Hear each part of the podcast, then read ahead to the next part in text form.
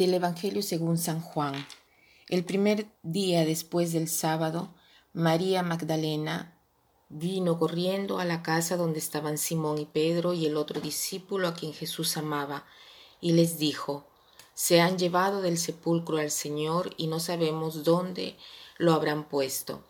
Salieron Pedro y el otro discípulo camino del sepulcro. Los dos iban corriendo juntos, pero el otro discípulo corrió más aprisa que Pedro y llegó primero al sepulcro, o inclinándose, miró los lienzos puestos en el suelo, pero no entró.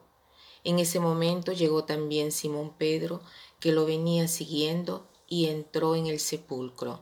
Contempló los lienzos puestos en el suelo y el sudario que había estado sobre la cabeza de Jesús, puesto no con los lienzos en el suelo, sino doblado en un sitio aparte. Entonces entró también el otro discípulo, el que había llegado primero al sepulcro, y vio y creyó, porque hasta entonces no habían entendido las escrituras según las cuales Jesús debía resucitar de entre los muertos.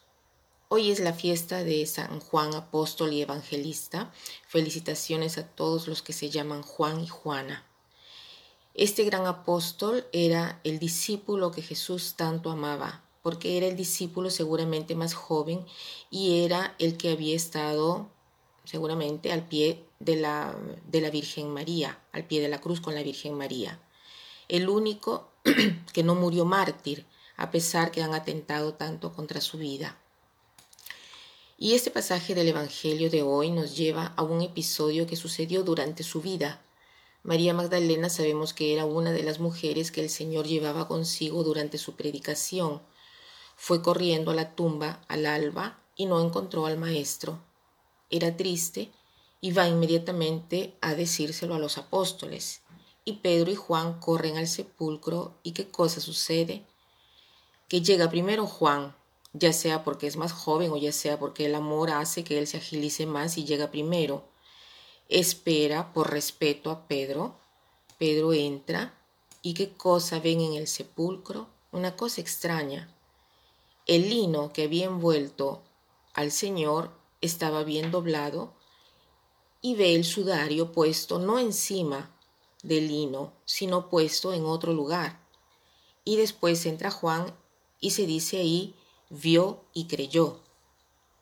¿Cómo así se dice vio y creyó? Toda la Biblia es muy difícil de entenderla, sobre todo en la traducción al italiano, porque al traducirla se pierden muchas palabras o sentidos que, por ejemplo, en griego son evidentes. En griego tenemos tres verbos para decir el verbo ver y tenemos el hecho del sudario puesto en un lugar aparte que está eh, puesto de una manera particular. Ellos ven el sudario em, puesto como si tuviera dentro la cabeza de Jesús, pero esta vez está, esta vez está puesta de una manera como cuando uno hace una broma de tener una calavera eh, envuelta, ¿no? Eh, en cambio dentro no hay nada. La misma cosa Pedro que Juan ven como si dentro estuviera la cabeza, dentro del sudario, la cabeza de Jesús, pero la cabeza no está adentro, ¿no? Y está todo bien doblado. Ahora, si la cabeza de Jesús estuviera estado robada, si lo hubieran robado, no tuviéramos esta escena, tuviéramos todo un desorden. La cosa es muy extraordinaria, pero en italiano no se traduce exactamente así.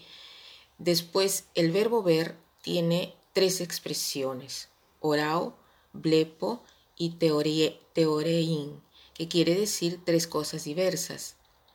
Los tres verbos son blepo, teorein y arao, orao. Blepo quiere decir miro eh, en modo de observar, de constatar.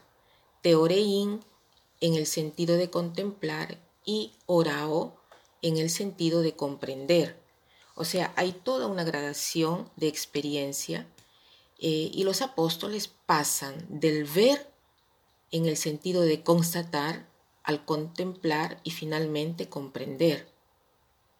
En resumen, lo que nos quiere decir hoy el evangelista es que nuestra fe está fundada en un hecho histórico. es una constatación que te lleva a contemplar a Dios y esto te lleva a comprender una cosa más grande y maravillosa que no logramos ni siquiera describir. Entonces agradezcamos al apóstol Juan por habernos escrito estas bellísimas páginas, por habernos dejado ver lo que ellos mismos han visto, o sea, por un momento nos han hecho partícipes de su experiencia y sobre todo apreciemos nuestra fe, veámosla, profundicemos, apreciémosla porque hay tanto por conocer, por saber y tanto por investigar para tener cada día más una certeza y una comprensión que verdaderamente no anulan el misterio, pero que se hace siempre más atrayente y siempre más luminosa. Y para terminar quiero citar esta frase que dice así, sean como las aves posadas por un momento sobre ramas muy frágiles que sienten el sauce doblarse y cantan todavía sabiendo detener las alas. Que pasen un buen día.